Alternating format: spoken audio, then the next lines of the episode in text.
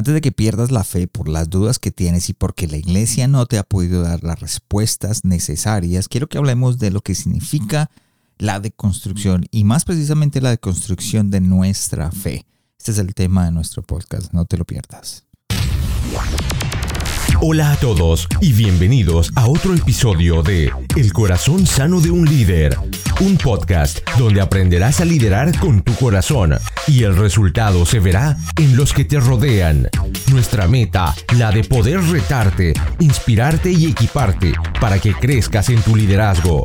Los dejo con su anfitrión, el pastor Juan Romero.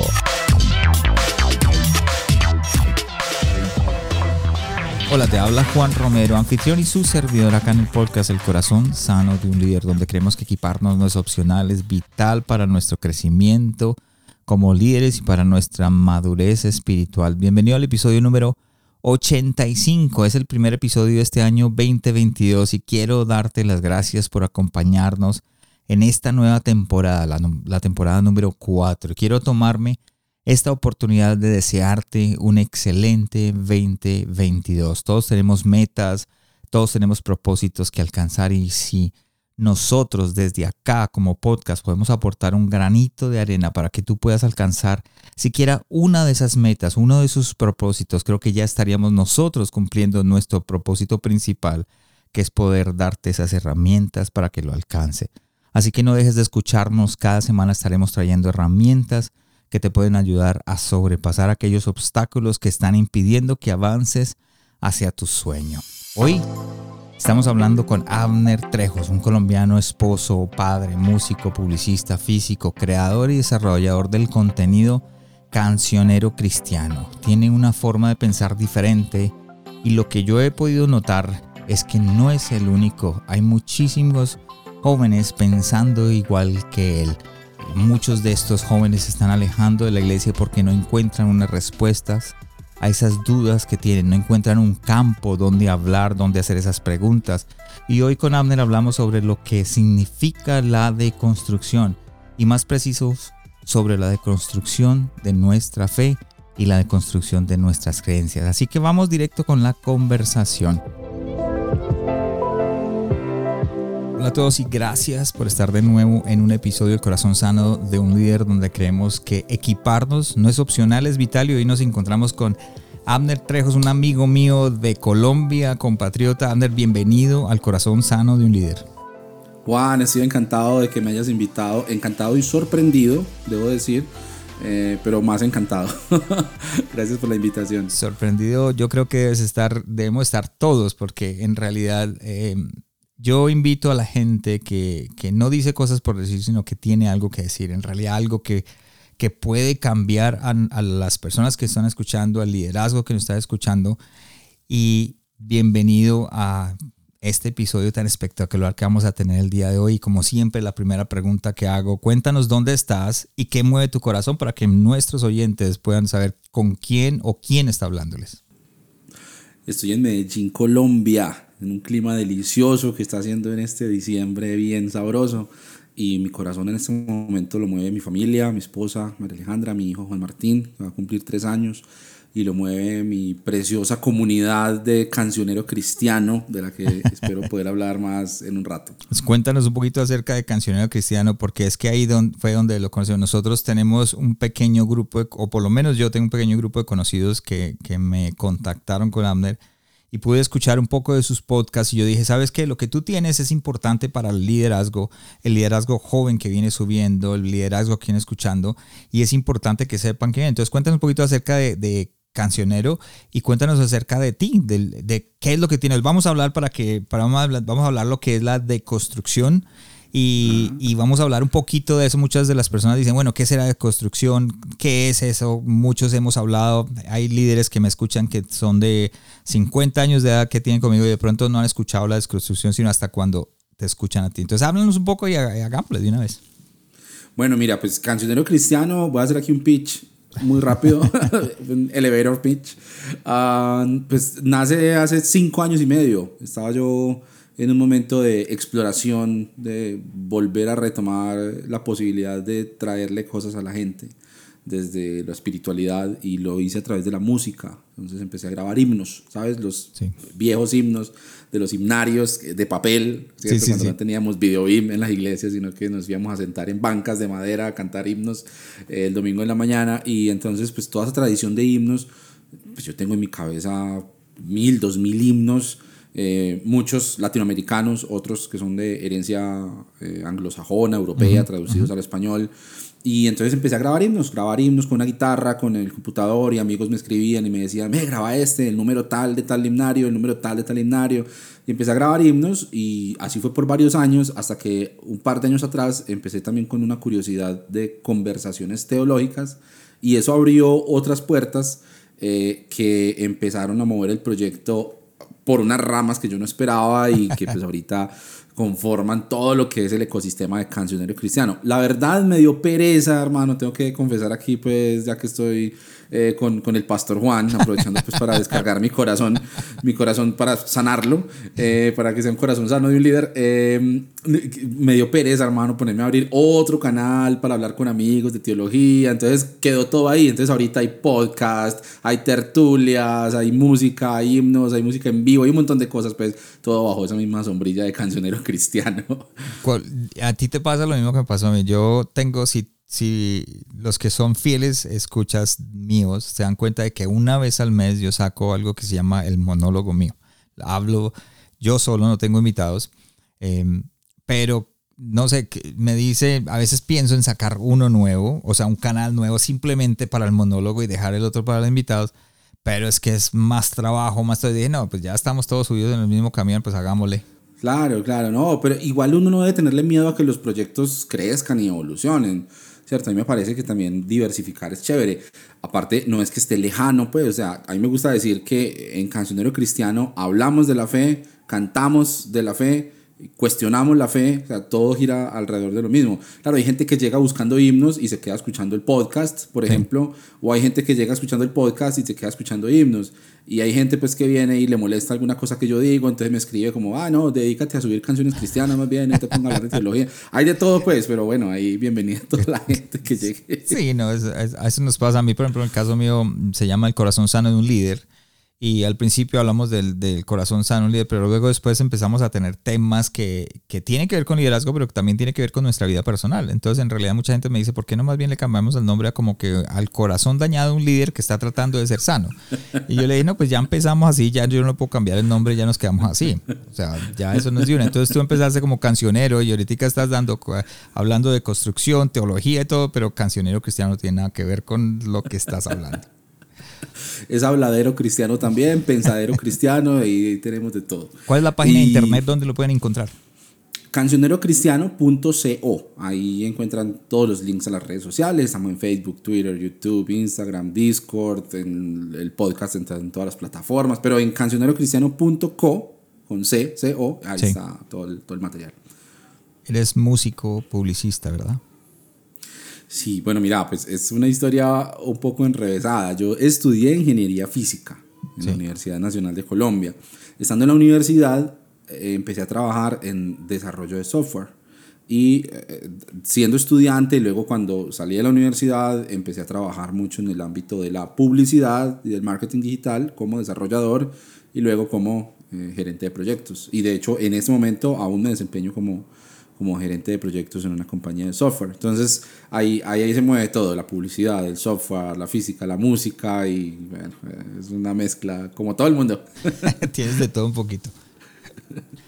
Pues quiero, la razón por la que te, te invité y, la razón por la que te tengo en este episodio es porque creo que eh, hemos hablado de, de construcción. Eh, es un tema que ha venido creciendo los últimos años. Yo te voy a ser sincero, yo empecé, y aquí para los que me escuchen, que son fieles de, como Andrés eh, y, todos ellos, yo empecé a ver esa parte de la deconstrucción con ellos, con, con, todos, porque empecé a conocer. Y obviamente lo digo porque es algo nuevo, es algo que la gente no estaba conforme con muchas cosas cristianas o muchas cosas que le habían enseñado, digámoslo de esa manera, no las cristianas, sino lo que le habían enseñado desde hace mucho tiempo y vinieron y quisieron deconstruirlo, o sea, como eh, cambiarlo, ir a más a fondo. Pero quiero primero que empecemos para aquellos que no que me escuchan dicen, no, pero ¿qué es la deconstrucción? Definamos primero qué es deconstrucción. Mm, mira, Juan, pues a mí me gusta mucho entender las palabras desde las diferentes posibilidades de comprensión. O sea, no es lo mismo decir una palabra en un contexto que decirla en otra, ¿cierto? Y en este siglo XXI, pues que una palabra puede significar mil cosas diferentes a la vez. Eh, creo que ese término de construcción, a mí debo confesarte que nunca me ha gustado mucho. Eh, de construcción tiene muchas connotaciones. Es un término que se origina en la filosofía, que tiene ah, unas implicaciones en lo literario, eh, luego la sociología viene y lo adopta, y luego aparece ya pues como todos estos movimientos de construcción eh, social, ¿cierto? pero yo creo que todo se reduce como a, a, el cuestionamiento de los grandes relatos de la humanidad, ¿cierto? Hay maneras de explicar el mundo que funcionaron muy bien durante mucho tiempo, ah, pero luego empezaron a ser cuestionados. Y eso puede funcionar en diferentes direcciones. Por ejemplo, hay unas explicaciones que daba la religión, ¿cierto? Y luego son explicaciones que ya no funcionan, que no funcionan en nuestro mundo, ah, porque la ciencia apareció y entonces empezó a demostrar otras cosas y que, mm, cierto, la, Tierra gira alrededor del Sol, no al revés, y que no estamos en el centro del universo, y que hay rastros de agua en Marte, y que hay otros planetas habitables fuera de nuestro sistema solar, y bueno, un montón de cosas. Entonces, no somos tan especiales como nos decía la religión, no somos el centro, la joya de la creación de Dios, ¿cierto? ¿O qué pasa? Entonces, eh, cuando esos relatos se conmueven, empiezan a aparecer como esas grietas, y ahí es donde eh, eh, tiene lugar la deconstrucción. Curiosamente, la ciencia también está atravesando por unas etapas de deconstrucción interesantes, porque los relatos de la ciencia también están siendo cuestionados. Si no, mira lo que nos ha enseñado toda esta temporada de pandemia del coronavirus, ¿cierto? Vacunas, no, eso es un complot de las farmacéuticas. Virus, no, eso es un invento para controlarnos y para eh, manipularnos y para contarnos a todos y ponernos más vigilancia. mira que ni siquiera la ciencia, ese gran relato que fue eh, durante el siglo XX, se sostiene hoy en día eh, al 100%. Entonces, eh, cuando hablamos de deconstrucción, un montón de connotaciones adicionales que ya gente más purista puede entrar a decir, no, mira, lo que pasa es que, a ver, eh, Heidegger y Derrida y no sé quién, y bueno, en el contexto en el que estamos, mm, podemos entender deconstrucción como ese cuestionamiento a las bases de lo que nos han enseñado. ¿Por qué nos enseñaron eso cuando existen otras posibilidades? ¿Y qué tan eh, factibles son esas posibilidades, esas alternativas que vemos alrededor? Básicamente es eso. Y tú dijiste algo muy importante, eh, y creo que es la manera más simple de enseñarlo. Eh, cuando estábamos cuando estaba la gente aprendiendo de lo que era astronomía, del sol, del todo eso, eh, por miles de años se creyó de que el sol eh, le daba vuelta a la Tierra. Y llegó alguien y dijo, no, es al revés, es, es nosotros dando. Entonces hay una total desconstrucción de todo lo que estaba pasando porque empezaron a mirar ciertas cosas que definían y llegaron a una realidad.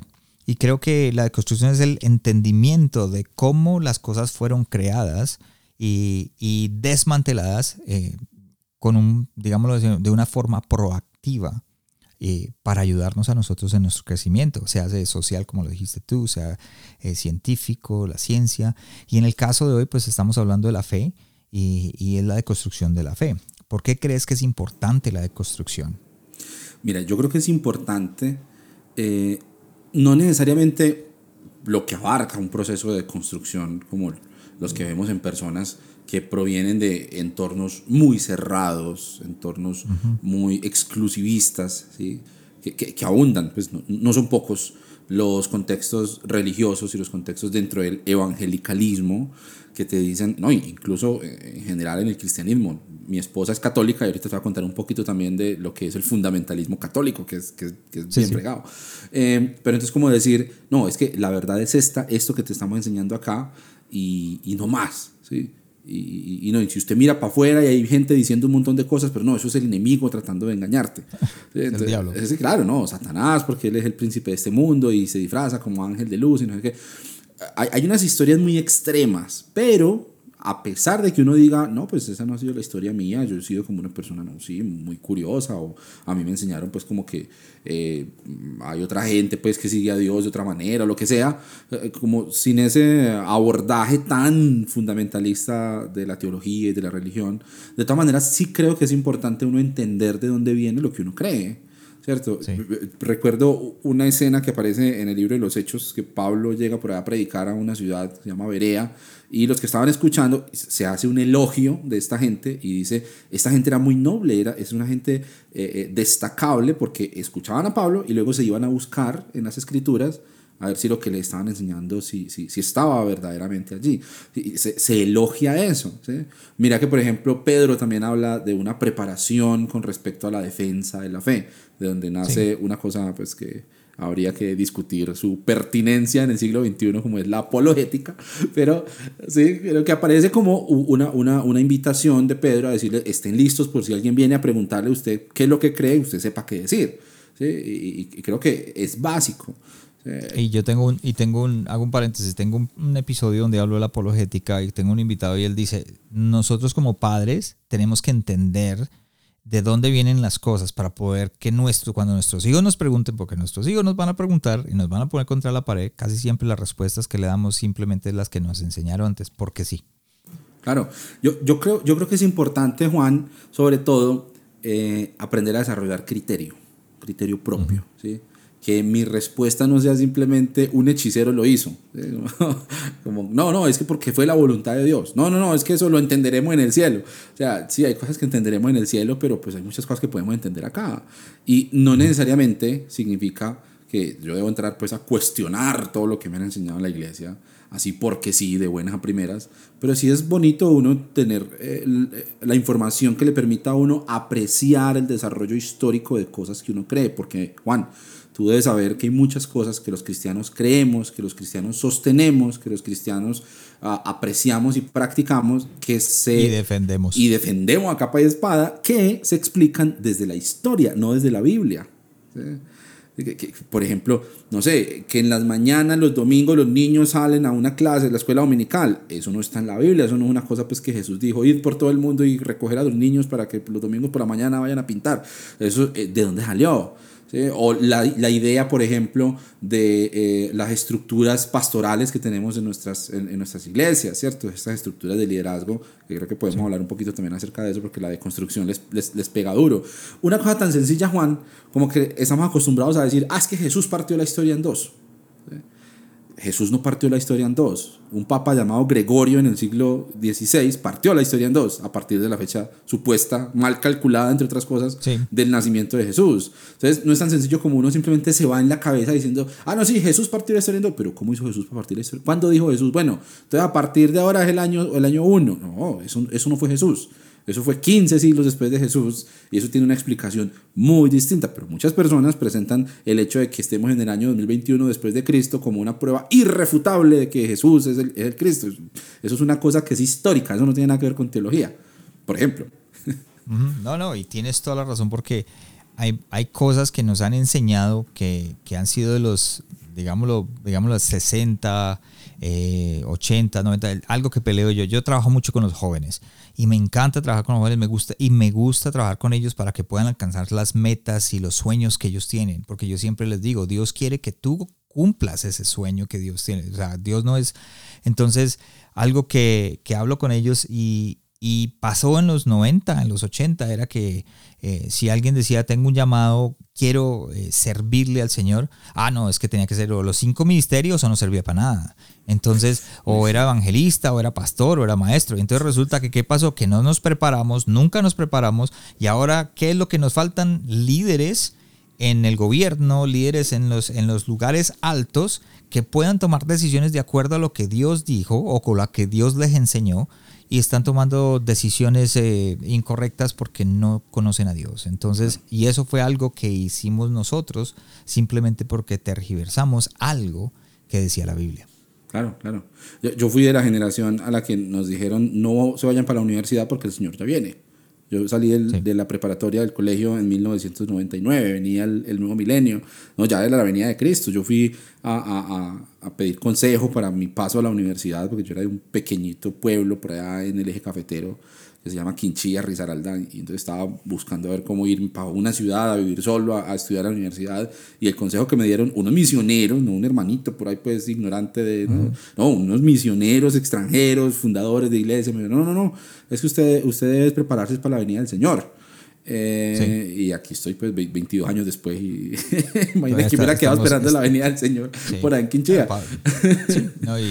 y, y, si, si, lo vemos de esa manera no nos vamos a preparar nunca.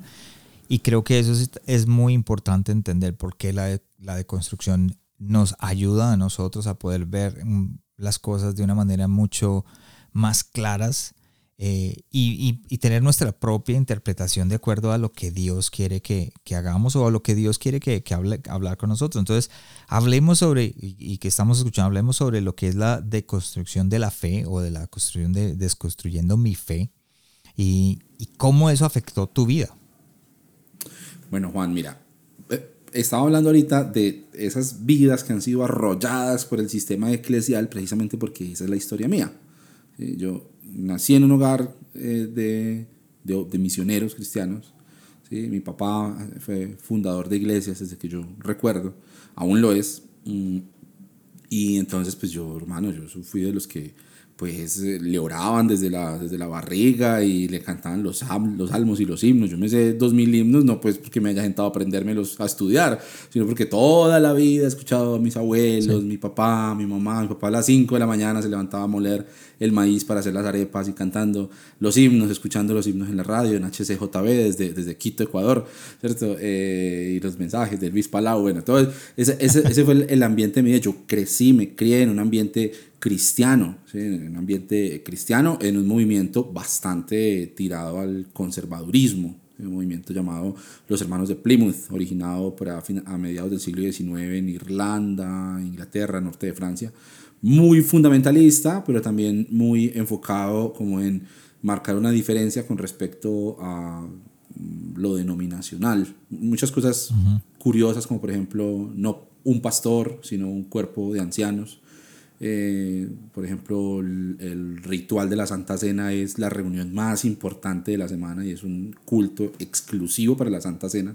No es como un pedacito del culto, sino que es el, es el, el momento cada, cada domingo, cada primer día de la semana. Tú vas a eh, congregaciones de los hermanos y aún ves mujeres con el, manto en la cabeza, ese tipo de cosas pues que son súper, súper eh, olvidadas, que son como de otra época y aún se practican entre ellos. Entonces, en ese contexto me crío yo, yo aprendo a leer prácticamente en la Biblia. Mi papá se dio cuenta que yo estaba leyendo porque aprendí a leer en casa antes de entrar a la escuela y me regaló una Biblia cuando cumplí cinco años. Recuerdo la dedicatoria en la Biblia, que es, este libro debe ser leído para ser sabio, creído para ser salvo y practicado para ser santo. Y, y, éramos, leíamos la Biblia todos los días, todos los días, el altar familiar, memorizaba los versículos, hacía los dramas. Esa fue mi vida. Yo crecí en el, grupo de jóvenes, eh, ahí yendo a los campamentos y haciendo actividades, y luego yo me volví líder de jóvenes, y luego me volví líder en la iglesia, y luego em, empecé a escalar, porque claro, cuando uno viene de familia ministerial, pues ya lleva una gran ventaja, ¿sí? La gente sabe que uno sabe Biblia, lo que tú decías ahorita, es importante que sepan Biblia para poder ser un líder. Entonces, la gente sabe que uno sabe Biblia, yo siempre he sido pues así hablador, entonces yo a los 14 años di mi primer sermón, por ahí en una vereda con cuatro viejitas en un culto un lunes por la noche, por ahí di, mi primer sermón. Y, y, muy rápido, fue como muy, muy, muy rápido todo el proceso de llegar a un punto en el que ya mi voz era escuchada, me invitaban a diferentes lugares del país a hacer capacitaciones, a compartir en campamentos de jóvenes, en conferencias de hermanos, en, en capacitación para otros líderes. Eh, y eso fue pues como una vaca loca, como decimos aquí en Colombia, muy rápida, muy rápida, hasta que yo llegué a un punto de quiebre en mi vida ya en el aspecto del carácter. Una crisis eh, emocional, crisis sentimental, crisis, me llevó a una crisis financiera, llegó cuando tenía 30 años, 30 años en la edad sacerdotal. Llegué yo a ese punto en mi vida en el que se derrumbó absolutamente toda la estabilidad que yo tenía y en ese momento con lo primero que yo me encuentro es con la espalda de la iglesia, la iglesia a la que yo le había dedicado 30 años de mi vida. Entonces, ese fue un golpe durísimo que me hizo cuestionar por completo, bueno, entonces a quién qué es que estamos, yo a qué es lo que le estoy yo invirtiendo, mi juventud y mi vida, si en el momento, en un momento crítico eh, no estoy recibiendo lo que yo espero. También tengo que decir que luego yo tuve que aprender que pues había cosas pues, en las que yo no tenía razón, obviamente. O sea, no siempre, siempre el malo de la historia eh, es compartido, pues no es como que, ay, no, ellos, la culpa es de ellos, pero sí fue como ese, esa crisis fue la que me hizo empezar a cuestionar un montón de cosas, al punto que eso terminó como un año después en yo yéndome definitivamente de, esa iglesia. Eh, y emprendiendo un camino completamente diferente en la vida. Ese camino yo no sabía era la deconstrucción, ese camino de cuestionarlo todo, incluso de perder la fe. Yo llegué a un punto en el que yo en medio de toda esa crisis conocí a, a, mi esposa, quien ahora es mi esposa, y, y, y, la conocí y yo me acuerdo que ella le tocó vivir todo ese proceso conmigo, todo ese proceso de, de rabia, de, de, de, heridas, de rencor, de amargura, porque eso es, es, es, eh, se llena un, mucho de amargura, de depresión, de depresión muy fuerte, de pensamientos de muerte, de un montón de cosas impresionantes. Eh, y en medio de todo eso yo le decía a ella, mira, yo sabes que yo creo que yo ya no creo en Dios. Yo creo que yo me volví ateo. Yo, yo voy a intentar, voy a intentar con el ateísmo un tiempo porque la verdad yo estoy completamente decepcionado de Dios y, y, y, sabes qué fue lo que descubrí Juan después de un par de meses de ser supuestamente ateo. Descubrí que yo no era capaz de cuestionar esa imagen de Dios que yo tenía y prefería que no existiera un Dios a que existiera un Dios diferente al que yo creía que era Dios. Entonces, cuando me encontré de frente con otro, otro Dios, dije, no, pero este no es Dios, este no puede ser Dios, este tiene que ser otra cosa. Pero Dios no es, porque Dios es fuego castigador, Dios es, es, tres veces santo, Dios al que toma por hijo lo disciplina. Entonces, yo estaba esperando pues, que me arrollara un, tren, un camión por la calle, porque yo estaba en pecado y no pasa nada. Ergo, Dios no existe. ¿Qué cuento de Dios? ¿Qué cuento de disciplina? ¿Qué cuento? No, no, no, eso es pura mentira. Yo, yo, yo no, no, no necesito creer más en eso. Pero realmente lo que sucedió fue que empezó a derrumbarse en mi corazón y en mi mente, empezó a derrumbarse ese ídolo que yo había construido durante 30 años, que era un montón de ideas y de conclusiones mías respecto a cómo se supone que Dios debía ser, y resulta que Dios no es así, que Dios es otra cosa diferente. ¿sí? E, e, ese fue la puerta de entrada a un proceso grandísimo de cuestionamiento, claro, cuando uno pues tiene en la cabeza 100 enciclopedias doctrinales, pero entonces lo que yo hice fue arrancar una por una, casi que por orden alfabético. Bueno, a ver, yo entonces en qué sí voy a creer. A ver, ah, arrebatamiento. No, esto no. Ah, apostasía. arranqué ahí pues por todo el glosario a encontrar. Y lo único que me quedó fue Jesús. Entonces yo dije, vale la pena seguir siendo cristiano. Única, a mí no me interesa el rapto, si Jesús viene, si no, si siete años y tribulación, si no sé qué, milenio. No me interesa si uno muere y va para el cielo, purgatorio, limbo, infierno, no sé qué. Esas cosas me tienen sin cuidado. Trinidad, unicitarios, no sé qué. Eso, eso me tiene sin cuidado. Pero ¿saben qué? Yo encuentro una cosa que no encuentro en ningún otro lado y Jesús. Y por Jesús vale la pena seguir insistiendo en esto. Y en ese momento empezó una relación mía completamente diferente con ese personaje al que yo curiosamente conocía tan poquito, después de 30 años leyéndome de pasta a pasta la Biblia por lo menos dos veces al año. Hermano, yo no conocía a Jesús. y Jesús fue mi deconstrucción. Conocer a Jesús, encontrarme con Él, eso es una cosa que, que, me, me, me, me, emociona mucho contar esto, Juan, y la verdad no, no, no, no, lo he contado muchas veces, pero ahora que lo pienso, creo que sí, deconstruirme para mí fue encontrarme con Jesús, empezar a caminar con Él. ¿Qué fue lo primero que Jesús deconstruyó en ti? ¿Qué fue lo primero que quitó? Porque yo sé que hay gente que está escuchándome que está pasando por lo mismo. Y luego hay porque muchos jóvenes me preguntan, no me gusta, no estoy contento con las enseñanzas de la iglesia, no estoy contento con lo que me está ofreciendo la comunidad a la que yo asistiendo. ¿Qué fue lo primero que Jesús deconstruyó, quitó de ti? Lo primero que Jesús quitó de mí fue el miedo a dudar, el miedo a fallar. Porque uno vive con unas expectativas altísimas la institución religiosa suele poner sobre los hombros, sobre todo si uno ha sido criado en la iglesia cristiana, sobre los hombros de uno un montón de cargas. Vos tenés que ser así, no puedes decir groserías, si te pegas en un dedo tienes que decir gloria a Dios, si tienes un problema tienes que saber que todo tiene un propósito, tienes que ser virgen, no te puedes masturbar, no puedes pensar en esto, no puedes escuchar esta música, y si uno falla, inmediatamente eso dispara un montón de cosas en mi cabeza. Cuando yo me encontré con Jesucristo, me encontré con alguien que no me estaba llevando la cuenta de mis errores, que me dijo, ¿estás dudando de eso? No hay problema. vamos, sigamos caminando, sigamos caminando. ¿Tienes miedo? No hay, no hay problema. ¿Tienes dudas? ¿Estás, estás bravo? ¿Te, te emberracaste? ¿Quieres echar un madrazo? Échalo, dale. Échalo, te calmas y seguimos. eso encontré yo en Jesús, eso encontré yo en Jesús, una libertad de todas esas ataduras que, que, uno se inventa y que uno se pone y que, y que justamente, ahí va la palabra, de construcción, cuando uno empieza a deconstruir eso, bueno, ¿por qué a mí me dijeron que decir una grosería es malo? ¿Por qué echar un madrazo cuando yo estoy bravo es malo? Ah, porque la Biblia dice ninguna palabra es honesta, sí, pero eso no es grosería, yo puedo decirle una palabra muy bonita a otro con muy mala intención y destruirlo. ¿Sí? sin, decirle, sin decirle una grosería. Sin decirle una, ¿Qué, fue, ¿Qué fue lo que Jesús dijo? Algunos dicen no matarás, pero tú con solo hablarle ya lo asesinaste. Sí, correcto. Entonces de pronto, de pronto puede ser, siguiendo este ejemplo, de pronto puede ser que el problema no es yo decir la grosería, las cuatro letras, de pronto el problema no es eso, de pronto el problema es si yo lo estoy diciendo a otro con otra intención. Y en ese caso no importa la palabra, importa es que yo, si yo lo quiero construir, o lo quiero ofender, lo quiero destruir, lo quiero ridiculizar. De pronto por ahí va la cosa. Ese tipo de preguntas, Juan, se llama de construcción, cuestionar. Cuestionar, bueno, ¿y yo por qué no puedo escuchar esta música? Ah, no, es que es satánico. ¿Y por qué satánico? No, porque la estrella de cinco puntas, pero ¿y por qué la estrella? Venga, yo miro si eso es verdad.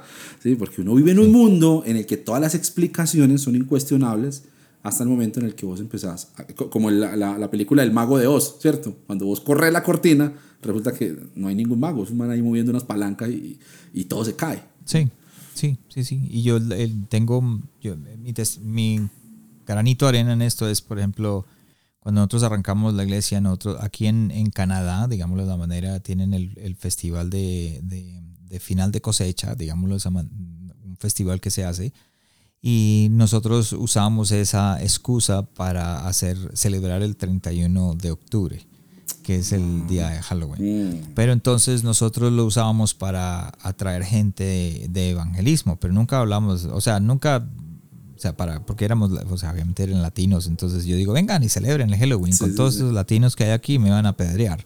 Entonces no vamos a, vamos a, a, a celebrar el, el, el, festival del final de la cosecha, en donde vamos a reunirnos y vamos a darle gracias a Dios y los muchachos pueden venir y que vengan y jueguen y hagan lo que... Sin embargo, con eso mucha gente me criticó y me dijo que yo, nosotros estamos haciendo cosas contra, eh, en contra de Dios claro.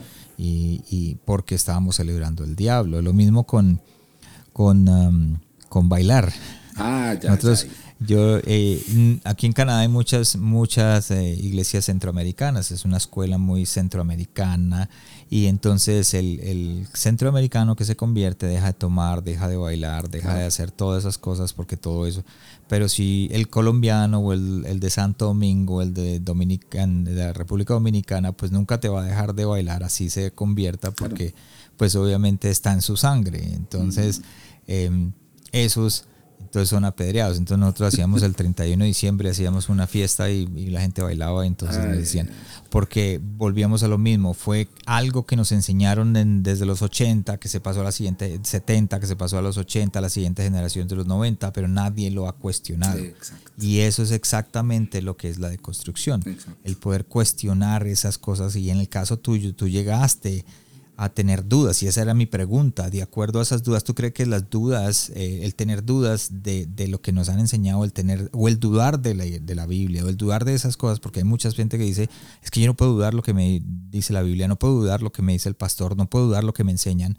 ¿Tú crees que esas dudas es el comienzo de lo que nosotros estamos hablando, la construcción, de construir mis ideas, lo que pienso? Claro, es que la duda es, es parte del camino de fe.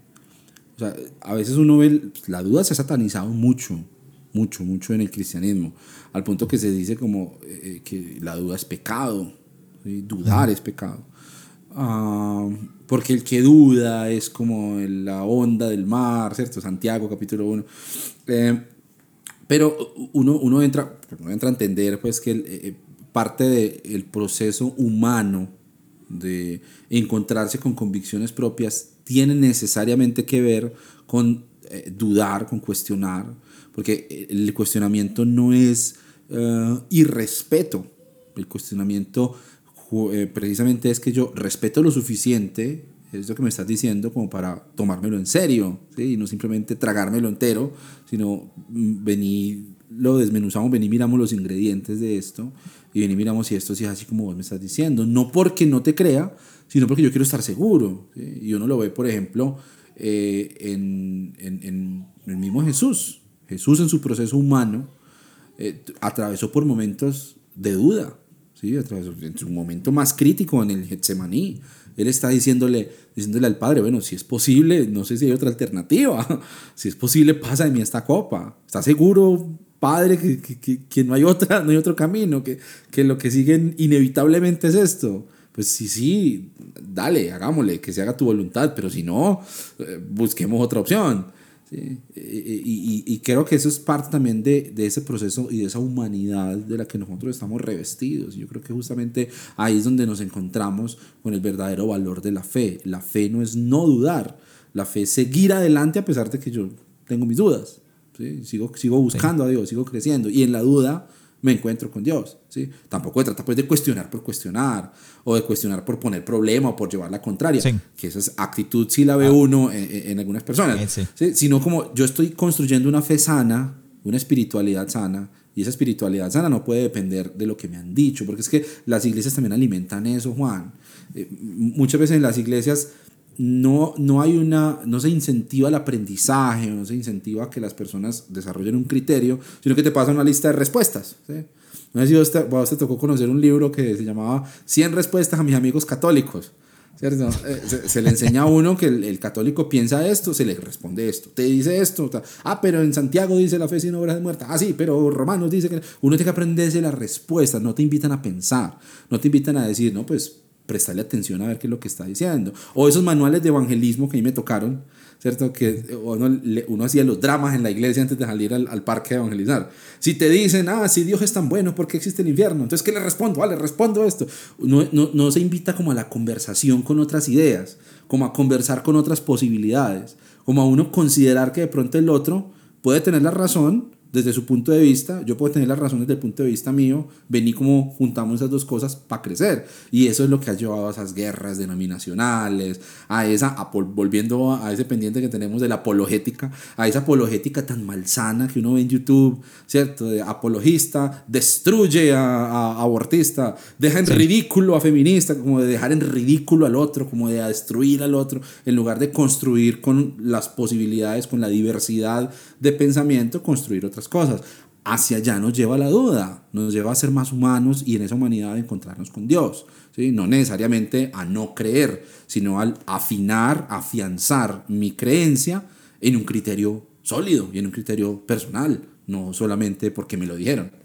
Me dijiste al principio, y, esto es espectacular porque no, no, lo sabía, y entonces yo te doy gracias por, por compartirlo conmigo y con todos mis oyentes acerca de que del crecimiento tuyo dentro de la iglesia evangélica, dentro de, ese siendo hijo de pastor, eh, pensando obviamente voy a ser pastor, esto es lo que voy a hacer.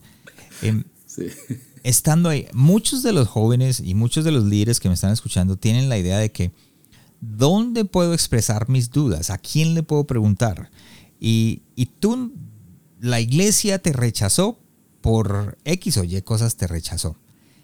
La iglesia puede ser un lugar seguro donde pueda expresar esas dudas de, la fe que tengo, expresar esos pensamientos de, bueno, no creo esta parte, pero entiendo esto.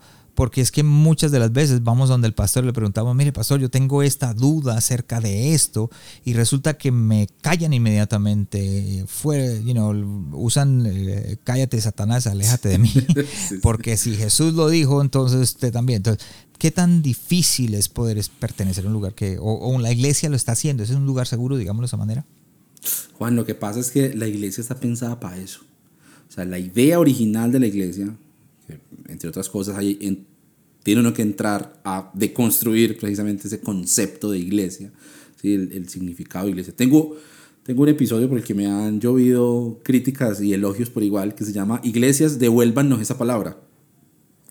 Porque cada vez encuentra uno más gente que por historias de abuso, por historias de decepción muy profunda con sistemas eclesiales muy cerrados y que no consideran en realidad la necesidad de las personas, se encuentran frente a ese dilema de, bueno, la iglesia o Jesús, porque tristemente como que eh, eh, eh, no logramos, disculpa, tristemente como que no logramos combinar ambas, ¿no?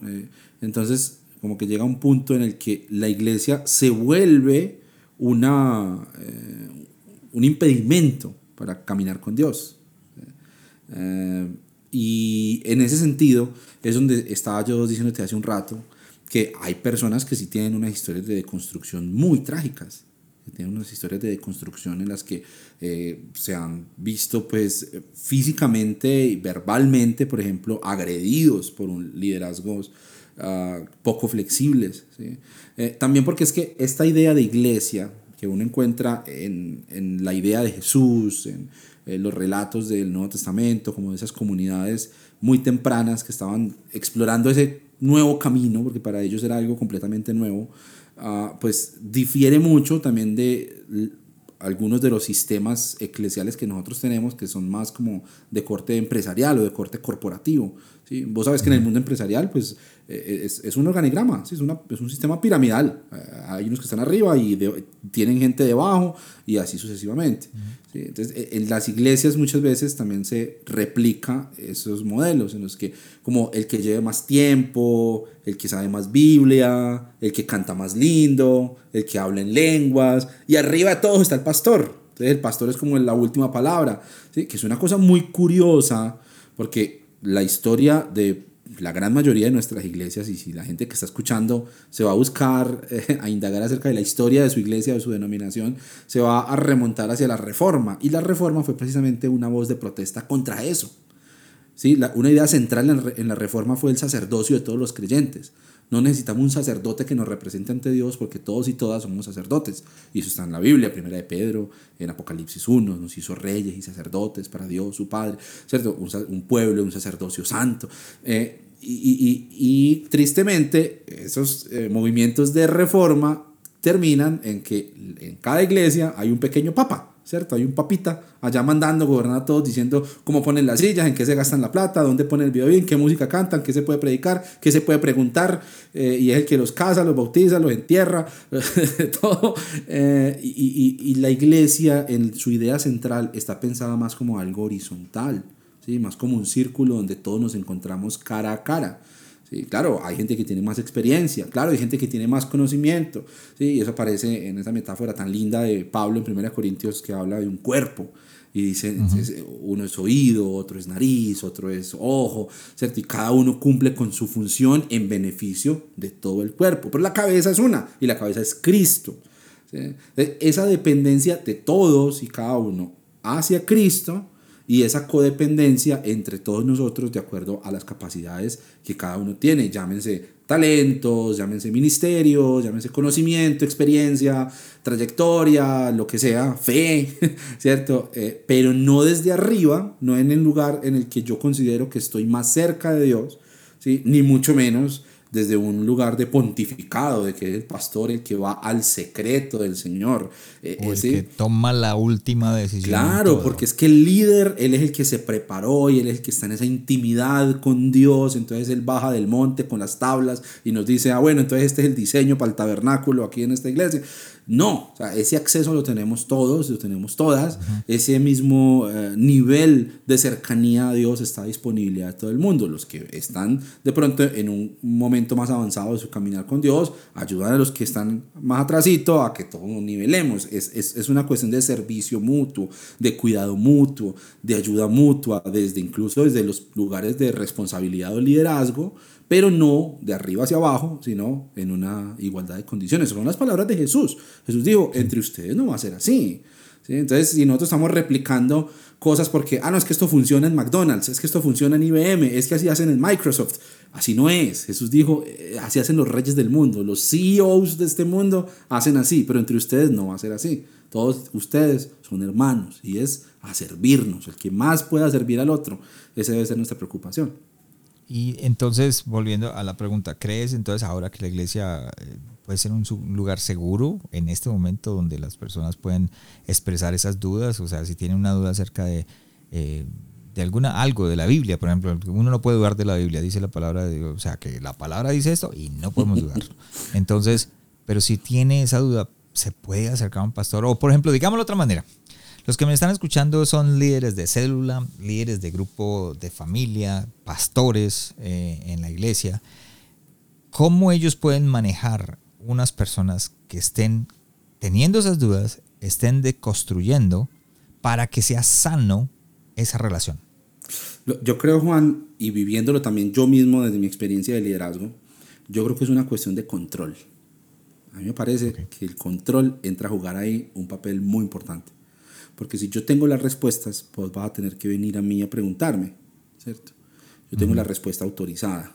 ¿Qué es lo que pasa? Que es que vivimos en, en, un siglo en el que vos tenés en, tu, en la palma de tu mano, en tu bolsillo, o en todo caso a menos de un metro de tu mano, tenés un dispositivo desde el cual vos podés acceder a una base de datos ilimitada de conocimiento en la que te sí claro en la que te sale un listado de videos eh, con gente exponiendo versículos para demostrar sin lugar a dudas una idea y otros para demostrar sin lugar a dudas todo lo contrario basado en la Biblia ambos Entonces es muy complejo eso, porque entonces a mí me llegó a pasar en mi grupo de jóvenes o en mis grupos de células o con, con, la gente con la que eh, yo tenía cierta influencia que venían a decirme, ah, es que yo vi una prédica del hermano fulano, del pastor tal. No, hay que tener cuidado porque no todo lo que uno ve, no, no, no. Sí, pero eso no aplica para mí. Eso no aplica para lo que yo digo. Usted tiene que tener cuidado con lo que ve en enlace, pero no se preocupe con lo que yo le digo. Lo que yo le digo, eso sí, pasa derecho. ¿no? Y, es, y yo creo que ahí es donde entra la cuestión del control. Es posible que haya líderes que sienten que si yo dejo que mis jóvenes, mi, mi célula o la gente de mi iglesia se vaya y busque por su cuenta, después eso va a ser muy difícil de contener porque entonces este va a llegar pensando una cosa, este se va a dar cuenta que el Pentateuco no lo escribió Moisés, este otro se va a dar cuenta que las cartas paulinas Pablo escribió solo la mitad, este otro se va a dar cuenta que Jesús no nació en el año cero, este otro se va a dar cuenta que mi denominación no viene directamente de los apóstoles, sino que nació por ahí en el siglo XVI, después de la Reforma, y viene de una línea calvinista, eh, y, y cuando la gente empieza a abrir los ojos a esa información nueva, entonces el temor el temor de muchos líderes, yo me cuento entre ellos porque fue un temor que yo sentí, es la gente no es capaz de manejar eso. Eso lo que va a hacer es desanimarlos o lo que va a hacer es que entonces todo les valga lo mismo, entonces eh, no, van a aceptar todo lo que les digan porque todo es verdad, ¿cierto? El gran fantasma de la posmodernidad, el relativismo, ¿cierto? Ah, no, no hay una verdad absoluta. ¿sí? Eh, entonces eh, es, es como ese, ese miedo a perder el control que uno tiene sobre la gente que uno lidera como ya no me van a creer a mí, ya van a encontrar otro que habla mejor, que tiene más seguidores en Instagram, que tiene más diplomas y más títulos eh, y que lo dice más divertido y más chévere y con memes y, ya a mí ya no me van a parar tanta, tanta atención.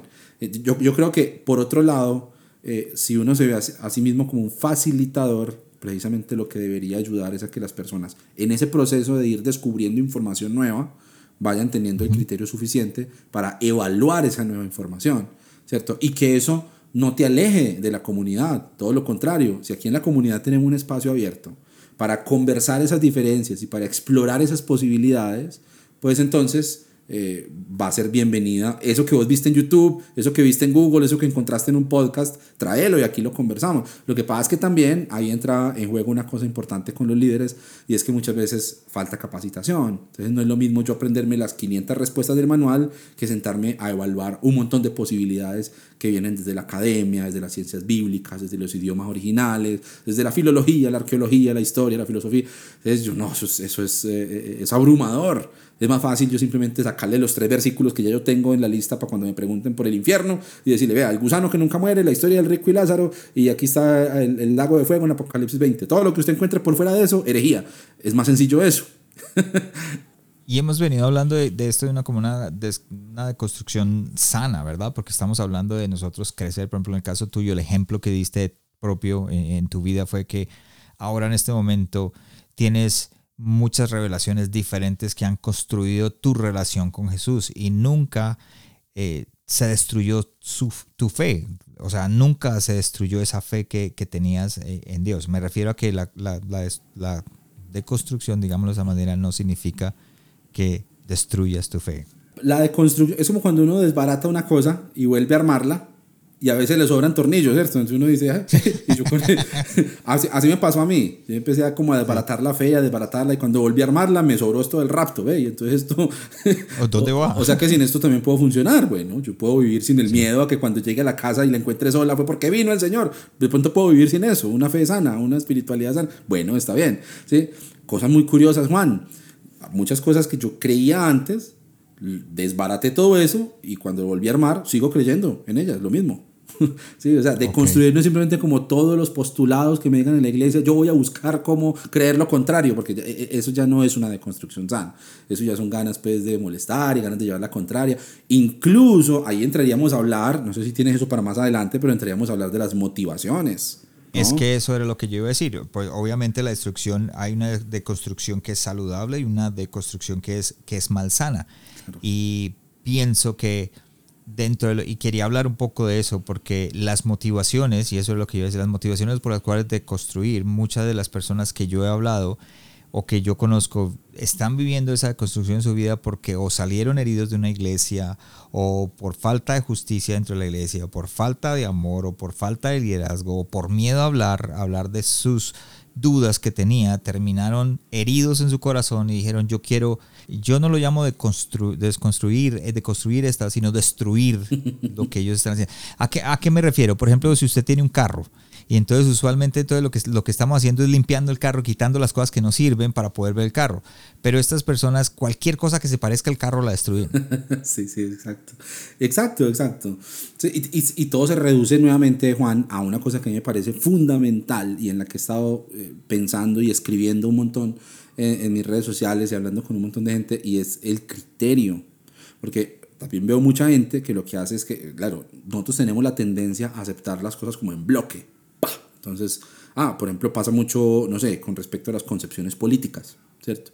Ah, vos sos simpatizante como de las ideas de derecha, entonces estás de acuerdo con todo esto, ¡pum! Todo este paquete que es lo que cree, pero no, puede que yo con, en este aspecto, no sé, económico, mm, me suena más de pronto la propuesta por acá de este lado, mientras que en el tema de libertades civiles me suena más la propuesta, no, no pues que es que, porque entonces todo lo que dice la derecha, todo lo que dice la izquierda, todo lo que dice el candidato tal o el partido tal, entonces todo eso lo acepto yo sin chistar. Y eso pasa mucho en el ámbito eh, teológico, en el ámbito eh, cristiano y especialmente en ese asunto de la deconstrucción, porque entonces uno encuentra gente que ya pasa de creerse todo lo que le decían en la iglesia desde el púlpito a creerse todo lo que dicen sus influencers favoritos de Instagram. Y tampoco es así.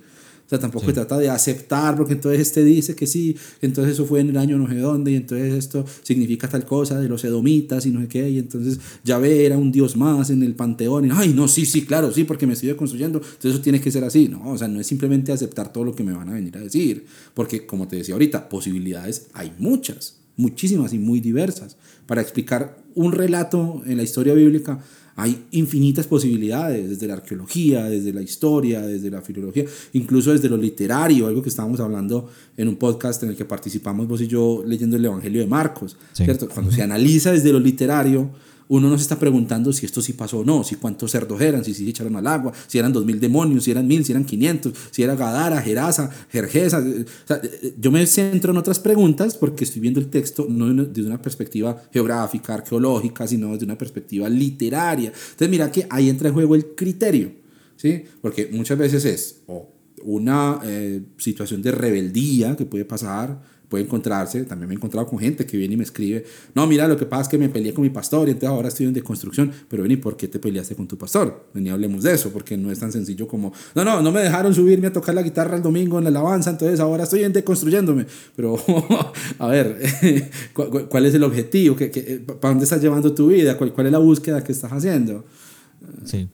¿Cuál es la motivación que hay detrás? Exactamente, creo que eso lo cambia todo. Entonces, tampoco se trata como de no listo. Deconstrucción significa irme de la iglesia, pelear con el pastor, contradecir todos los sermones del domingo. O no, es más como eh, eh, eh, el explorar esas posibilidades y que eso me ayude a fortalecer mi fe. Puede que en algún momento, y esto yo sé que es seguramente difícil para las comunidades, pero es algo que las iglesias tienen que aprender o van a desaparecer. Y es poder convivir con esos diferentes aspectos de, de, de la realidad. ¿sí? y que es posible que algunos de la iglesia llegaron a una conclusión con respecto al autor del libro de Deuteronomio y el pastor sigue diciendo que eso lo escribió Moisés y sin embargo adoramos juntos, eso no nos impide hacer proyectos juntos y ayudar a mi comunidad y construirnos juntos en el reino de Dios, no importa si Moisés lo escribió o no, yo creo que no por estas y estas razones, yo creo que sí por estas y estas razones, nos abrazamos y seguimos adelante y, vamos a alabar al Señor, ¿me entiendes? O sea, no necesariamente es me estoy construyendo, me voy de la iglesia, me estoy construyendo, quemen a todos los pastores. Eh, no, o sea, que, creo que tampoco es esa la actitud, porque para allá no, para allá no apunta tampoco el Evangelio. Sí, sí, no, y, y, tenemos que entender y algo que, que, he aprendido escuchando tu podcast, porque yo, yo para poder invitarte te escucho, porque si no, no, no, en realidad no, no sería como que bueno que invitemos al primero que aparezca, ¿no? Como sería como pastor de iglesia buscando quien predique para traer gente. Eh, pero eh, me refiero a que algo que he aprendido es que todos en algún momento nos damos cuenta eh, lo hermoso que es la comunidad en la que crecimos, lo hermoso que es el lugar donde estamos, eh, lo que aprendimos de Dios, lo que nos enseñaron. Y luego entendemos de que, que, cuando viene esa construcción empezamos a entender de que, bueno, hay cosas que me enseñaron que no son correctas, que están incorrectas y estoy aprendiendo para santificar, digámoslo de esa manera, la, mm, lo que hemos aprendido erróneamente de Dios, para poder como que decir, ok, estamos sin necesidad de pelear con las personas que nos enseñaron o las personas, porque a ellos también les enseñaron de esa manera. Entonces yo no puedo culparlos a ellos porque ellos también vienen de una etapa, un lugar donde también han sido enseñados de esa misma manera.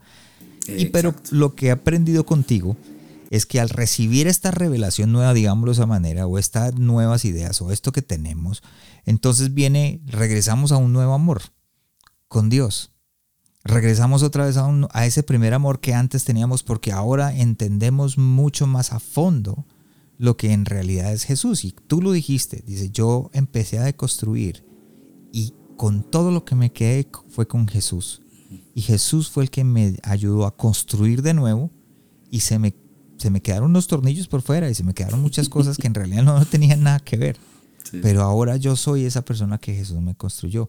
Entonces es excelente lo que me dices porque muchos de los que me están escuchando son jóvenes que han sido eh, rechazados por la iglesia o por algo y que la motivación por la cual están haciendo esa deconstrucción o es para llevarla a la contraria o porque están cansados y no quieren eh, hablar más de Dios, sino que más bien como que dice, bueno, creo en Dios, pero vamos a destruirlo. Mm. Y, mm, y no creo que, creo que lo que tú dices es cierto. Nosotros como pastores tenemos que dar, dejar esas puertas abiertas y crear un ambiente donde estamos escuchando a aquellos que tienen preguntas en este momento. Yo soy partidario, yo digo, el pastor que tenga iglesia en este momento eh, tiene que pelear en contra de esa base de Google, porque los jóvenes ahora ya no comen, ya no tragan, ya no tragan, como se dice con los colombianos, no, no tragamos entero. Los jóvenes no tragan entero. Tú le dices, no, es que la Biblia es así. No, ellos se van a ir a buscar lo que, lo que dijiste, y si lo que dijiste es, les, les, les queda bien y les cuadra, pues bien, pero si no, van a buscar. Claro, claro. Y creo que eso fue lo que te pasó a ti. Sí, sí, sin duda, sin duda, pero eh, ahí reforzando lo que estás diciendo, yo sí creo que un indicador importante de una deconstrucción sana, de un cuestionamiento sano de mi fe, es que me acerca más a, al amor a Dios y por ende al amor al otro. o sea, si yo estoy en un proceso de construcción, investigando, indagando, cuestionando cosas, para irme a pelear el domingo con la gente de la iglesia para mostrarles lo brutos que son, y lo equivocados que están, pues eso no... eso no o para cobijar mi pecado. busco cómo poder deconstruir para poder entender que lo que estoy haciendo es aceptable. Vea que en el podcast de, de, de Juan Romero dijeron que podía decir grosería. Vea, vea que es verdad. Eh, sí, claro, exactamente. O sea, hay, hay una cuestión también de cómo me acerco yo a la fe y para qué. ¿sí? Si mi fe no me está llevando a acercarme más a Dios y a encontrarlo en el otro, entonces ahí eh, es una fe que no está dando fruto. Entonces volvemos a esas ideas tan básicas del cristianismo. la fe sin obras es muerta. El amor al prójimo es la única manera de amar a Dios. Es una cosa brutal que a mí me tocó de construir. Porque a vos te enseñan las iglesias, o al menos pues, la iglesia en la que yo estuve, te enseñan que primero hay que amar a Dios. ¿Cómo se ama a Dios? Es como un amor ahí todo abstracto, como orar, ir a la iglesia, eso sí, pues no perderse la actividad del... Entre más vaya a la iglesia, más estás amando a Dios. Eso de amar al prójimo, pues no, no, primero hay que amar a Dios. Entonces, si yo fui el domingo a la iglesia, ya fui a la iglesia, y no me quedó tiempo como de ayudarle a, mi prójimo, pues ya hizo lo importante que es amar a Dios. Una cosa importante que yo descubrí al acercarme a Jesús, al Jesús de verdad, no al Jesús eh, eh, eh, todo extraño que a mí me ha pintado en la cabeza, es que Jesús pone al mismo nivel esas dos cosas, ¿cierto? Y dice, es, es que el amor al prójimo es la manera de amar a Dios. ¿sí? Precisamente Jesús lo que viene es cuestionar el orden del templo, de gente segregada, gente que no podía entrar al templo, gente indeseable que tenía que quedarse afuera porque era leproso, porque era mujer, porque era prostituta, porque era cobrador de impuestos, porque estaba ciego, eh, porque estaba endeudado, porque estaba endemoniado. Y es lo que viene a decirle, venga, no, eh, la mesa del Padre no está ya en el templo no es a través de los sacerdotes y de los sacrificios, como le dijo a la mujer samaritana, no es ni en este monte ni, ni en el otro, en ningún monte, sino en espíritu y en verdad. Hay una invitación abierta y amplia para que todos se acerquen. Si mi camino de fe, llamado de construcción o el camino que sea, no me está llevando a eso, sino que me está llevando a lo contrario a lo que dijo Jesús.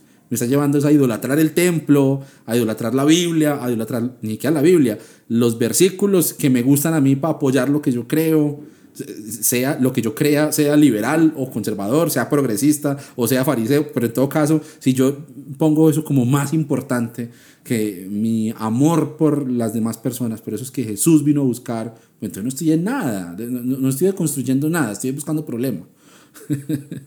¿Cuál fue el error que tú puedes recordar o el que más afectó deconstruyendo? O sea, en el momento que estás deconstruyendo, te diste cuenta, sabes una cosa, cometí un error ¿cuál sería el que de pronto le dirías a la gente, no, mire, este es el en el que vas a caer más, no caigas en eso o aprende esto?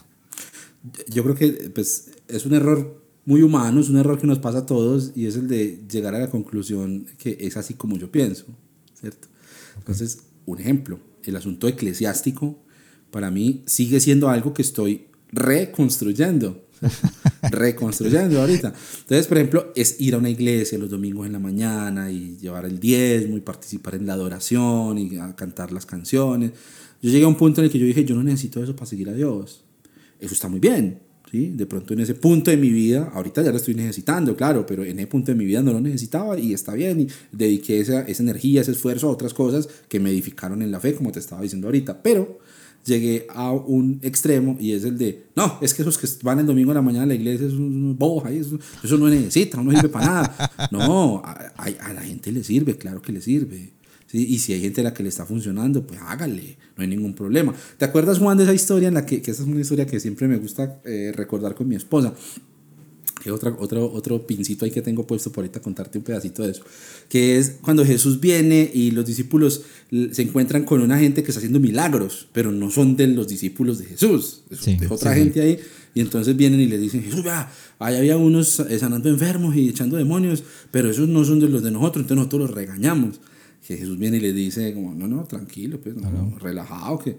¿Sabes qué me, me, me, me, hizo pensar a mí? Porque me dijo mi esposa, me hizo caer en cuenta de eso. Me dijo, uno porque cuando uno cuenta esa historia, uno se pone en el lado de Jesús, ¿cierto?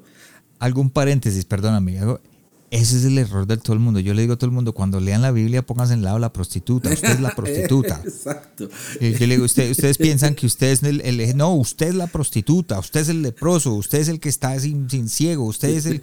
Pero nosotros nos ponemos, es que yo soy Jesús. Sí, claro. Uno me pone del lado, yo soy, yo soy los discípulos que están con Jesús. Y tengo que aprender a tolerar a los que están haciendo por allá en otro lado. No, de pronto el que está por allá en otro lado, todo perdido soy yo. ¿Cierto? Es más, sin duda, el que está por al otro lado haciendo cosas raras en un podcast soy yo. Eh, entonces, creo que eso te cambia mucho también, como que vos no poner todo en función de lo que vos estás creyendo, estás aprendiendo, si lo que vos estás deconstruyendo, el nuevo conocimiento que estás adquiriendo, las nuevas ideas que estás evaluando, te están llevando a una relación más sana con tu fe, con tu prójimo, con tu familia, tu esposa, tus vecinos, lo que sea, te está llevando a, una, a un cristianismo real, eso está muy bien. Eso no significa que ese es el patrón universal para todo el mundo, que el que no lo haga como lo está haciendo vos, o que el que siga pensando diferente por las razones que sean, es un pobre ignorante que no está perdido y no, es que pesar y, menos mal que yo sí encontré la verdad, no, o sea, cada uno vive también su proceso Dios tiene procesos diferentes para cada persona. Eh, yo, ese fue un error que en algún momento cometí y es una cosa de la que aún me estoy rehabilitando. Oren por mí. Cuéntame tu esposa. No, con mi esposa es una cosa tenaz porque yo me conocí con ella. Ella es, es católica y en aquel entonces pertenecía a un grupo eh, dentro del catolicismo que hay diferentes comunidades con énfasis espirituales diferentes. Hay comunidades católicas que son con un enfoque más en el Espíritu Santo, eh, que uno va a una actividad, a una reunión de ellos, es como ir a un culto pentecostal, gente hablando en lenguas, cayendo al piso, danzando y, un, y una Ave María al final. Eh, de resto es igual. Eh, música de Marco Edwin, Marco Barrientos, guerra espiritual, igual. Hay espiritualidades más de contemplación, de silencio, o de hacer el rosario, entonces dele con el rosario, dele con el rosario, dele con el rosario. Eh, Aleja, mi esposa, ella estaba en un, en un, proceso de consagración con un grupo muy mariano, una espiritualidad muy mariana. Y ese fue un choque durísimo, porque yo, claro, yo venía saliendo de todo ese, ese, ese ah, ese contexto que ya te conté, ese trasfondo tan fuerte, fundamentalista evangélico, que vos sabes lo fuerte que es para algunos evangélicos, siquiera considerar la idea de que un católico también vaya para el cielo, ¿cierto? O que no, no, porque ellos tienen ídolos y es la Virgen María y ellos sirven al Papa y tienen cinco, siete libros más en la Biblia, ¿no? Esa gente, esa gente está perdida. Mm, algunos muy indulgentes dirán, no, de pronto hay católicos que de pronto, ¿sí? les damos como ese permiso, como el beneficio de la duda. Cuando uno se encuentra con gente que sirve al Señor, que conoce la Biblia, que es otro, otro, eh, otra leyenda urbana, que es que los católicos no saben de Biblia, pa, pa, pa, hay gente que le da uno tres vueltas con la Biblia en la mano, católicos, serio, ¿sí? Y, y, no, y hoy en día en todos estos procesos de deconstrucción, uno termina leyendo un montón de gente eh, que, que, que, que, tiene unas ideas impresionantes, muy valiosas y que son católicos, teólogos católicos o algunos incluso religiosos, sacerdotes jesuitas. Y me estoy, el libro que me estoy leyendo en este momento, En Tierra de Todos, de José María Rodríguez, un sacerdote jesuita español, eh, y que, es una cosa impensable para mí hace, hace unos años. Uh, encontrarme con lo que el Señor está haciendo en otra gente, en otro redil. ¿sí? Me acordé mucho de esas palabras de Jesús, tengo otras ovejas que no son de este redil, y eso no es problema suyo. No tengo que pedirle permiso a usted. Uh, y, y, lo que Dios está haciendo ahí, encontrarme en un momento de, de cercanía al Señor, en una Eucaristía, por ejemplo, en una misa católica. ¿sí? Digo, los muñecos al lado y el incienso y no sé qué, y todas las cosas que me hacían ruido en la cabeza, pero aprender a encontrar la presencia de Dios también allí y las personas recibiendo alimento espiritual en una misa católica, eso para mi hermano, eso, fue, eso sí fue una demolición de un pedazo muy grande de lo que era mi fe antes, porque era una fe muy exclusivista, muy de, no, vos, si vos crees que María es mediadora o lo que sea, eso, eso imposible. Entonces me, me voy con mi esposa, el quien entonces era mi novia, y me dice, te voy a llevar a un evento para que veas que no somos tan diferentes. Nos vamos a poner un evento en un colegio, un montón de gente en un colegio, en, una, en una, un coliseo, y llegan unos, unos, un señor predicando, un señor predicando, no un sacerdote, un señor, así como vos, ¿sí? Y, diciendo, no, entonces vamos a predicar la palabra de Dios, y entonces sale y ora, eh, y lee unos versículos y da un sermón. Bueno, y luego dice, estuvimos en un viaje no sé dónde, en Roma, y nos trajimos de un convento, nos trajimos estos huesos de un santo, de no sé qué, no sé dónde, nos lo dejaron traer por un mes, de los que quieran venir a besar los huesos, pueden por favor hacer la fila. Yo me imagino la cara tuya. No, la cara mía no, la cara de ella, hermano. Esa mujer quería que la tragara la tierra. Y yo le dije, pero ¿qué clase de siglo XVI es este? Por favor, ¿a vos a dónde ves que me trajiste? ¿Qué, ahorita que van a empezar a vender indulgencia. o qué palis del purgatorio. ¿Qué es esto, por Dios? Me dijo, jamás te vuelvo a llevar a una cosa católica. Qué pena, me muero de la pena, hermano. Y sin embargo, pues yo me acuerdo de esa experiencia muy divertida por el asunto de los huesos, pero esa, esa experiencia para mí fue, fue brutal, porque fue entender que, que el catolicismo no es como a uno se lo pintan, que incluso en una cosa tan alejada de nuestra realidad de fe como lo es el catolicismo, Dios está ya haciendo cosas, hermano, el viento sopla de donde quiere. Eh, uno uno no, no, es el Elías, pues que, ay Señor, solo yo he quedado. No, hay muchos otros que están también ahí buscando de Dios, hermano, y ahí Dios también se está moviendo. Aprender a apreciar lo que Dios está haciendo en otra gente, eso, hermano, eso es una cosa que a uno le abre eh, una, unas posibilidades de fe muy interesantes. Interesante eso porque eh, eso pasa mucho inclusive dentro de la misma iglesia cristiana evangélica, nosotros siempre estamos criticando lo que Dios está haciendo en las otras personas. Y no, si ese, si este está enfermo es porque hizo algo malo, está en pecado. Si este está, no, no está diezmando, no está ofrendando. Entonces, estamos siempre encima de eso. Gracias, Abner, por estar con, conmigo en este episodio y ya llegamos a las preguntas finales wow. del episodio. No sé si eh, te preparaste para ellas.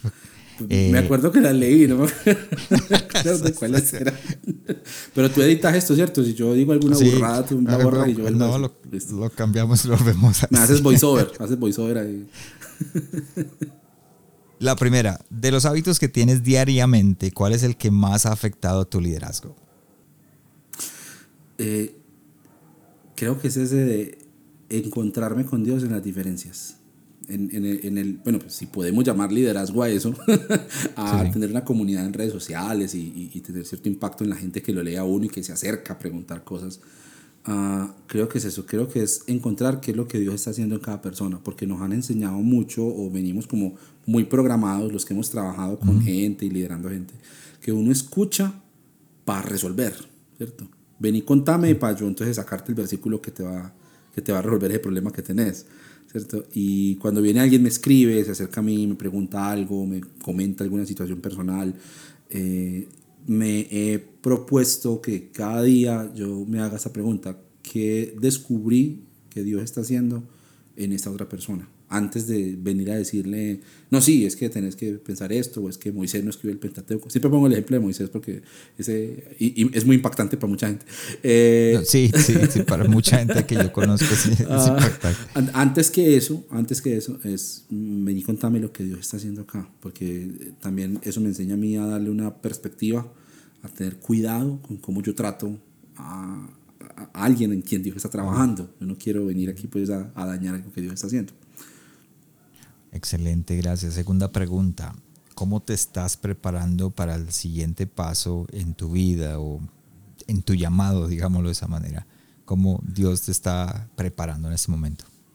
Juan, yo creo que esta, esta etapa de mi vida ha sido una preparación para mm, aprender a abrazar eh, la diversidad, de, de estar con otra gente venimos de un momento de encierro y yo durante esa época pues estuve eh, separado de cualquier organización eclesiástica, ¿cierto? De lo que llamamos congregarnos. Ah, y en este momento estoy volviendo a construir relación, cercanía con una comunidad y entonces empezar a ir los domingos y a juntarme con gente a escuchar de pronto cosas con las que yo no voy a estar de acuerdo. Pero creo que este tiempo ha sido justamente una preparación para también aprender a apreciar la obra de Dios en gente que piensa distinto a mí y tener la posibilidad de acercarme a, a, a, esa persona que es mi hermano en Cristo, mi hermana en Cristo. Estamos siguiendo el mismo maestro, estamos yendo de pronto por eh, algún sendero un poco distinto, pero vamos hacia el mismo objetivo y poder vivir el amor a pesar de la diferencia. Creo que eh, ese ha sido un aprendizaje importante que creo que ahorita me va a servir bastante. Excelente, Abner. Tercera pregunta, ¿cuál fue el último libro que leíste o el libro que le recomendarías a mis eh, escuchas acerca de, de pronto lo que es la deconstrucción o lo que estás, o el último que leíste, de pronto que quieres decir, quiero eh, recomendar este? No fue el último que leí exactamente, pero sí es un libro que me pareció muy bello y es de un gran amigo bogotano, pastor en Bogotá, que se llama Miguel Pulido. Él escribió un libro que se llama Hemos pecado. Y es un libro que me da mucha esperanza porque me muestra justamente lo que estábamos hablando ahora, que a veces uno como que no, iglesias no sirven para nada porque yo ya estoy deconstruido y yo iglesia no necesito y además las iglesias son un nido de víboras y de podredumbres, sepulcros blanqueados y es un pastor hablando de manera muy honesta como yo no recuerdo haber leído a pastores abordando ese tipo de problemáticas que suceden en las iglesias evangélicas eh, y diciendo necesitamos reconstruir mucho de lo que hemos hecho porque está mal hecho y no podemos perder la misión que Dios nos encomendó. Creo que es como un manifiesto muy bello, una carta de amor y de esperanza para decir, no, la solución no es vámonos todos de las iglesias. Hay gente que está en las iglesias tratando también de cuestionar esos cimientos y decir, no, venga, desbaratemos esto y construyámoslo otra vez bien hecho, porque así como lo hemos hecho no es. Hemos pecado de Miguel Pulido. Ok, si no tomaste nota no te preocupes, en la página de internet corazonsanounlider.com o juanromero.ca vas a encontrar el, enlace al episodio con Abner, las notas del episodio, inclusive los enlaces al libro que acaba de mencionar o los eh, enlaces a sus redes sociales para que lo sigan y aprendan un poco más de él. Cuarta pregunta, ¿de quién o de qué estás aprendiendo en este momento? Juan, en este momento estoy aprendiendo como nunca acerca del corazón de Dios como Padre con mi hijo. Es una cosa, vos que tenés hijos, hermanos, sabes que eso es inigualable. Eh, y todos los días, todos los días es ese pensamiento en mi cabeza. Si vosotros siendo malos, si vosotros siendo malos, sí. E, e, ese me parece a mí eh, que es una de las cosas que todos los días me revela algo nuevo acerca del corazón de Dios. Y sobre todo también entendiendo pues que todo el camino que he vivido hasta ahora me ha ayudado también a deshacerme de un montón de ideas extrañas acerca de lo que Dios supuestamente espera de uno, que realmente no tiene mucho que ver con la relación real de Dios como Padre, esa relación que Él nos ofrece. Eso creo que es invaluable, hermano. Perfecto, y ya llegamos a la última, número 5. Si estuvieras frente a ti mismo, pero digamos unos 20 años atrás. ¿Cuántos años tendrías a los 20 años? Tendría, hace 20 años tendría 18. Perfecto. Hace 20 años atrás, ¿qué te dirías o te aconsejarías para enfrentar todo lo que pasaste? Huye por tu vida. no, mentira. Yo creo que, ¿sabes qué me diría Juan? Hermano, me diría, todo va a estar bien. Todo va a estar bien. O sea, equivocarse no es lo peor que te va a pasar. Eh, el mundo no se va a acabar. Dios no te va a despreciar, no te va a borrar del libro de la vida, no, te va, no eres cizaña. Eh, yo, siempre fui un poquito revolucionario y incómodo, ¿cierto? Incluso en mi, en mi época pues, de estar amarrado pues, al, funcionamiento de una iglesia. Mm, y, y, uno experimenta ese rechazo como esa, esa, desaprobación, porque no necesariamente estás dentro de los estándares, ¿cierto? Eh, vos te volás un poquito las márgenes. Ya después unos márgenes, ya márgenes ni existen, pero en este, en este momento, si yo me encontrara con mi yo de hace 20 años, le diría, dale tranquilo, dale tranquilo. Los errores son parte de la vida, hermano, y la gracia de Dios es más grande que eso, que todo lo malo que te pueda pasar. Excelente, y poder aprender de ti y poder aprender de lo que por lo que pasaste, porque yo pienso que también muchos pasan por eso mismo. Inclusive yo mismo pasé por lo mismo, por momentos en los que quería tirar la toalla, se ya se acabó por algo que pasó en mi vida. Entonces, para terminar, ¿cuál sería el consejo más valioso que tú le puedes dar a alguien que está empezando a construir su vida, que tiene dudas, que dice, ¿sabe una cosa? No me siento que estoy en el lugar adecuado porque no me escuchan ¿cuál, de, todo corazón, de tu experiencia, cuál sería el mensaje? Ah, gente, yo creo que el asunto está en volver a Jesús, en ver a Jesús, encontrar a Jesús. Jesús lo es todo, es que eh, tristemente mucha de nuestra teología se centra en Pablo, se centra en, en, las profecías, en los dones, en, en el funcionamiento de la iglesia, en lo litúrgico, en el servicio que uno hace, en los momentos en los que la iglesia se reúne. Ah, cuando uno empieza a encontrar cosas diferentes y empieza a tambalearse todo eso que uno creía, lo único, lo único que hace que tenga sentido es caminar con Jesús, es seguir con Jesús. Jesús, el ejemplo de Jesús, sus palabras, ¿a qué le daba la importancia? A eso darle importancia a quienes confrontaba él, a quienes les hablaba con seriedad y duro, eh, eh, eh, eso mirarlo, a quienes abrazaba, a quienes se acercaba con amor, con, compasión, eso, yo creo que es mirar siempre a Jesús, Jesús es la clave hermano para, para lo que sea. Excelente, gracias Abner por acompañarme el día de hoy. Juan, ha sido todo un placer y bueno, espero que volvamos a encontrarnos en este o en otros podcasts. Gracias por habernos acompañado esta semana en el corazón sano de un líder. Espero que lo que escuchaste el día de hoy haya sido de crecimiento para tu vida. Visítanos en nuestra página de internet elcorazonsanodeunlider.com donde podrás suscribirte en iTunes, Spotify, Google Play o en cualquiera de tus plataformas favoritas. También nos puedes seguir en Facebook y en Instagram como El Corazón Sano de un Líder y no olvides compartirlo en tus redes sociales. Les habló su anfitrión Juan Romero. Te esperamos la próxima semana y recuerda, lo mejor está por venir.